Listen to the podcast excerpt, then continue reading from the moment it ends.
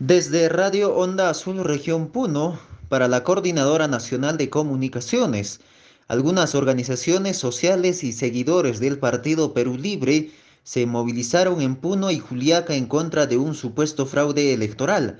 Hoy, hoy a partir de las 10 de la mañana, algunas organizaciones sociales y seguidores del partido político Perú Libre se movilizaron en las localidades de Puno y San Román. Piden que la Oficina Nacional de Procesos Electorales garantice la transparencia del conteo de votos al 100%. El secretario del Sindicato Único de Trabajadores del sector Educación de Puno, Reinaldo Villahermosa, indicó que el pueblo tiene que estar atento ante los resultados de contabilización de actas al 100%, teniendo en cuenta que la variación no será de una cantidad considerable entre ambos candidatos. Los manifestantes se movilizaron por los diferentes eh, calles y arterias de Puno y Juliaca por un supuesto fraude electoral tras los resultados que dio uh, la Oficina Nacional de Procesos Electorales con relación a la segunda vuelta electoral, donde en horas de la mañana de hoy estuvo liderando la señora Keiko Fujimori del partido Fuerza